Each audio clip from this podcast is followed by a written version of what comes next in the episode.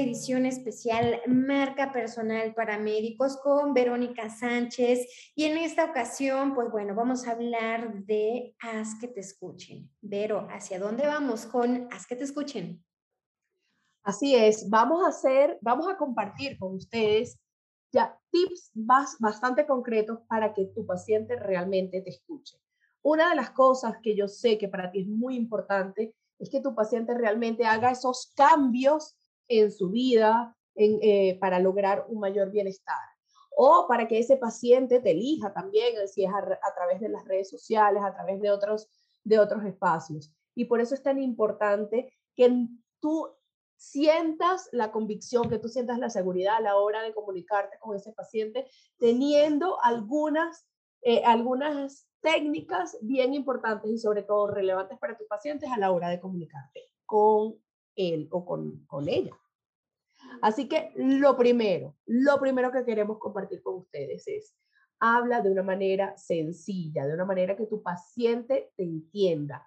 Yo sé que hay muchos términos que tú, eh, que tú repites diariamente, que ya forman parte de tu universo de palabras. Sin embargo, eso no quiere decir que tu paciente, que, que sí formen parte del universo de las palabras de tu paciente.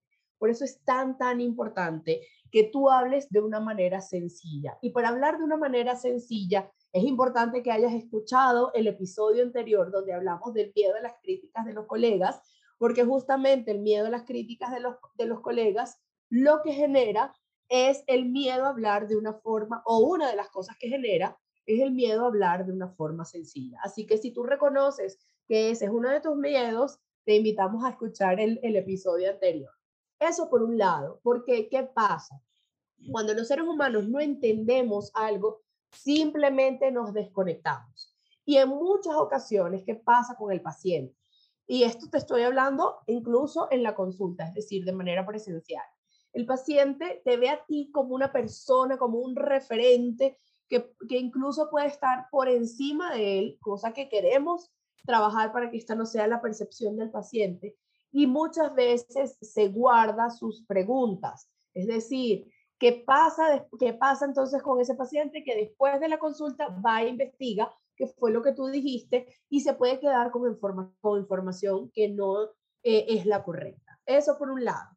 Por otro lado, identifica en esa, en esa em, documentación que tú haces de hacer preguntas de tus pacientes, de, de, conocer mejor ese paciente, tal y como te sugerimos en el segundo episodio, identifica cuáles son los términos que más utiliza tu paciente. Si este término está errado, comparte constantemente y educa al paciente de cuál es el término que debería utilizar. Si es un término coloquial y no está errado, utilízalo también. Incluso puedes utilizar el término correcto y el término coloquial en la misma información para que así tu paciente entonces ya reconozca cuál es el término correcto, pero que sepa de qué están hablando. Eso es súper, súper, súper importante que, que, lo digas, mi querido, que, que lo reconozcas, mi querido doctor. Otra cosa importante que tiene que ver para que el paciente te escuche y te entienda, no solamente hables de tema. ¿Qué es un tema? Un tema es, hablemos de eh, hipotiroidismo comparte mensajes y eso es lo que va a conectar con tu paciente. Por ejemplo, que cuando ya tú reconozcas que es realmente lo relevante, o sea, lo, lo, lo que anhela tu paciente, entonces puedes compartir, a ver, eh, vamos a hablar de acerca, como, acerca de cómo una persona con hipotiroidismo sí puede tener energía. O ah, vamos a hablar acerca de cómo una persona con hipotiroidismo sí puede tener, tener el control de su peso. Entonces, ahí va a ser diferente y así vas a lograr conectar con tu paciente y sí te va a querer escuchar porque le estás dejando un mensaje que es relevante para él. Y por último, por último, eh, recuerda algo que también compartimos contigo en los primeros episodios. Tu paciente tiene una necesidad funcional y una necesidad emocional. La necesidad funcional tiene que ver con eh, su, eh, su patología, su enfermedad, su condición o su molestia es decir, una necesidad de abordar eso puntualmente. Pero también tiene una necesidad emocional que es la emoción que esa patología o esa enfermedad o esa condición o esa molestia le está generando en su vida. Cuando tú reconoces cuál es esa emoción y la verbalizas, tu paciente te quiere escuchar. Definitivamente me pongo en, en, los zapatos del paciente, el hecho de no entender, e, el sentirme, digamos, hasta cierto punto entendida por el médico, pues bueno, hace que tenga eh, confianza. Y algo muy importante acá, para poder lograr esta comunicación y sobre todo generar una relación con el paciente, porque se trata de, de relacionarnos, de generar esta relación que sea duradera para que estén contigo y te estén, estén eh, yendo a consulta que es, eh, ¿se acuerdan que hablaba en un episodio de documentar?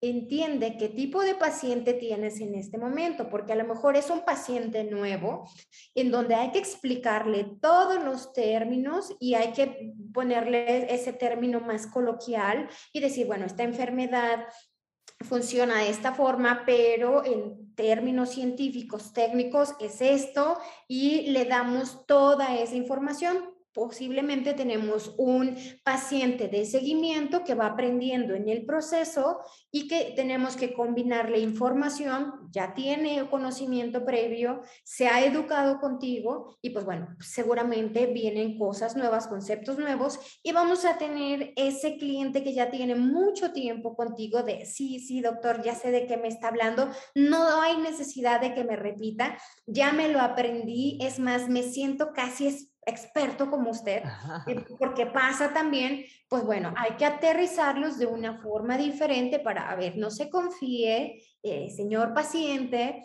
tiene que hacerlo de esta forma por esto, o hay nuevas metodologías, nuevos medicamentos, etcétera. Entonces, creo que ese es otro punto importante a considerar para que tu paciente te entienda e interactúe contigo. Y me voy a una analogía importante es a lo mejor en un tema más personal, puede ser pareja o puede ser eh, si tienen hijos, ¿cómo, cómo se le habla a un niño para eh, que se entienda o cómo se le habla a la pareja para que hablemos el mismo idioma.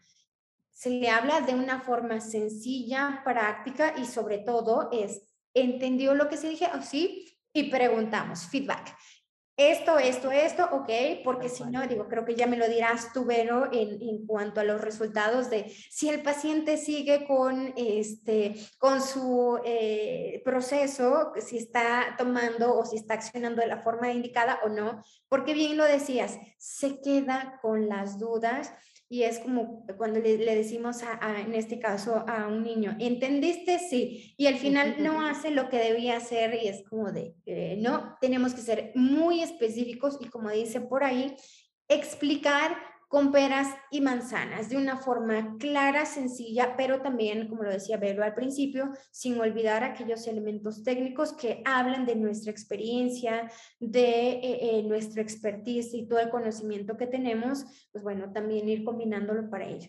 Adicional a estos puntos, Vero, ¿qué otros elementos podríamos tomar en, en por qué debo interesarme en hacer que me entiendan los pacientes? ¿Por qué más tengo que interesar? Me tengo que interesar por algo que vamos a hablar, de hecho, en un próximo capítulo, por, eh, por la adherencia terapéutica. La adherencia al tratamiento del paciente es uno de los eh, puntos más álgidos para un médico y para un paciente.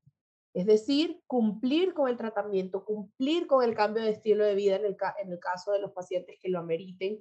Y si un paciente no entiende, ese paciente no se va a adherir al tratamiento. Si un paciente, y un paciente que no entiende, muchos es un paciente que no confía. Y un paciente que no confía, si no se adhiere a ti, no se va a adherir al tratamiento. Primero se adhiere, es decir, primero confía en el médico y luego es que toma la decisión de adherirse a su terapia, de adherirse a su tratamiento. Y pues bueno, aquí sin importar en qué línea estemos, psicología, medicina general, especialistas, fisioterapeutas, etcétera, etcétera, etcétera, es importante que el paciente sienta confianza y que eh, sienta que es entendido. Entonces, eh, un caso que tenemos por ahí con quien hemos trabajado y que diseñó eh, yo creo que, que, un concepto muy bonito que es, eh, te lo traduzco, está en el área de la psicología, lo creó y le ha funcionado muy bien. ¿A qué, ¿Para qué le ha beneficiado este concepto? Para que las personas se aperturen a generar preguntas, para que las personas eh, eh, conecten con ella y la puedan contratar en, en, cuanto a lo que requieran consultar, para que las personas la compartan, tengan mayor visibilidad. En este caso, pues, bueno, lo hace a través de redes sociales, para poder construir otro tipo de materiales. Y pues bueno, aquí no, no voy a construir, pero es un ejemplo eh, a veces, el, por ejemplo, eh, matemáticas para dummies o ese tipo de conocimiento que podemos compartir para personas que no son especialistas del área, pero que requieren el conocimiento.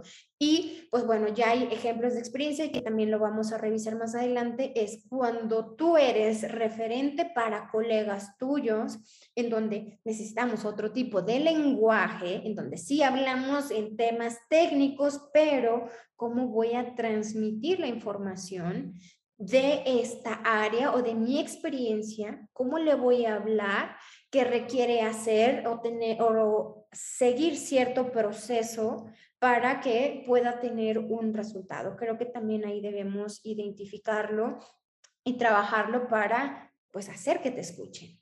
Así es, totalmente de acuerdo contigo. Y en el caso, en el caso de los colegas, es cada vez más Em, valioso para esos mismos colegas, que aun y cuando tú seas un líder de opinión, porque generalmente el que se refiere, el, que se comunica o, o em, sí, el, el, que enseña a otros colegas muchas veces es un líder de opinión o, sí, o probablemente está en el área de educación, que ya también reconozca el valor de ese otro colega. Es decir, lo haga también desde el respeto, desde la validación de la otra persona. ¿Para qué? Para que esa otra persona no solamente escuche tu información, sino para que esa persona se abra a integrar y a recibir esa información de una persona verdaderamente influyente en su vida. Y pues bien, no olviden escuchar todos los episodios de esta edición especial Marca Personal para Médicos porque hay información muy valiosa. Creo que la están escuchando y a veces dejamos de ver ciertas situaciones o tal vez en estas mismas preguntas me da miedo, me da pena preguntarle al especialista. Ahora ya no entre ustedes médicos o paciente médico, más bien es, me da miedo preguntarle al especialista en, en, en gestión de marca personal o alguien que está en marketing. Pues bueno, aquí estamos tratando muchos puntos que van a ser importantes para gestionar su marca personal en el área médica.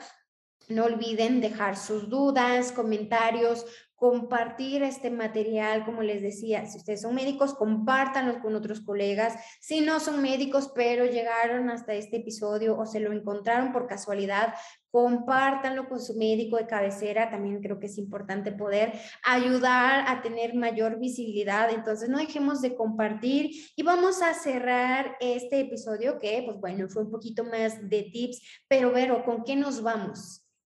nos vamos con el poder que tiene la forma de comunicarnos, en la forma como ese paciente se va a relacionar contigo, va a confiar en ti y se va a adherir al tratamiento. Y en la forma en cómo también vas a lograr influir en la vida de tus colegas. Excelente. Nos escuchamos en el próximo episodio.